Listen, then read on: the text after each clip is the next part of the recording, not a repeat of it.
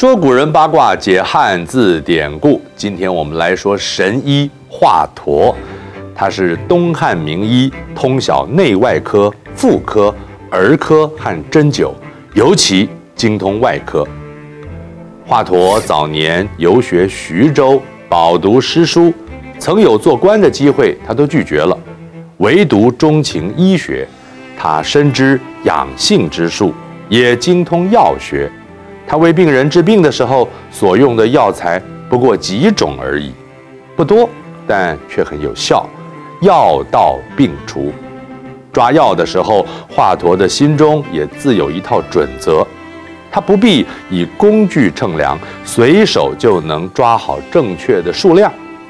如果要针灸病人，也不过下一两针，就能够达到效果。若是遇上针药都没有办法解决的病症，就动手开刀。他首先让病人喝下掺了麻沸散的酒，也就是麻醉药。等到药效发挥，就施以手术，剖开病人的患处。手术完毕，再缝合伤口，敷上药品。不用多久，伤口就愈合平复了。听起来是稀松平常啊，请注意。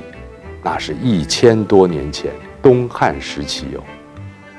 华佗是史上记载第一位使用麻醉药麻醉病人，并且进行剖腹这种大型外科手术的医生，也是中国第一个使用火、酒精来消毒医疗器具的人。华佗在使用手术刀前一定用火烧过，平常也会把刀具浸泡在酒水里。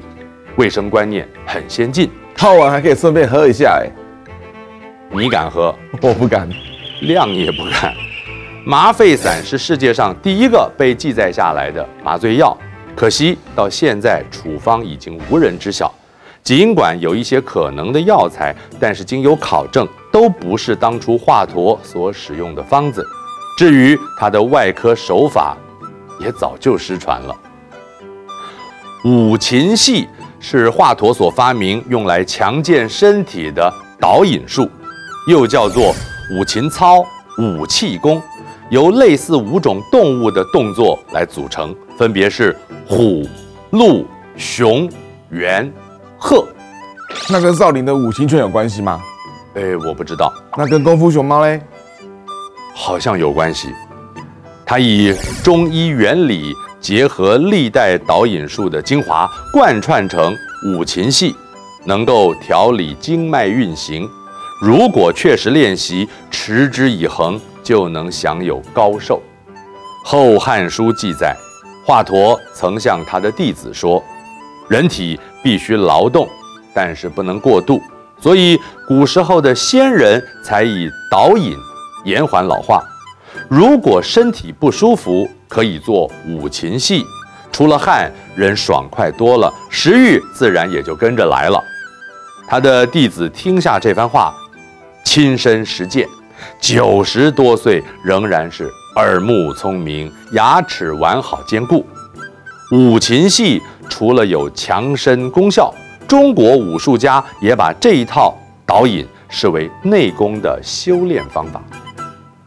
华佗最为人所知的事迹，就是他为关羽刮骨疗毒，这是《三国演义》里面精彩的段落。不过，根据史书，刮骨疗毒虽然是确有其事，却没有载明医治关羽的人就是华佗。但是华佗为曹操治病的事情，倒是真的。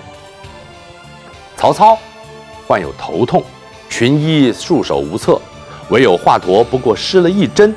曹操的头痛马上就缓解了，曹操因此想把他留在身边，但是华佗不愿意，就得罪了曹操。曹操一气之下就把他杀了。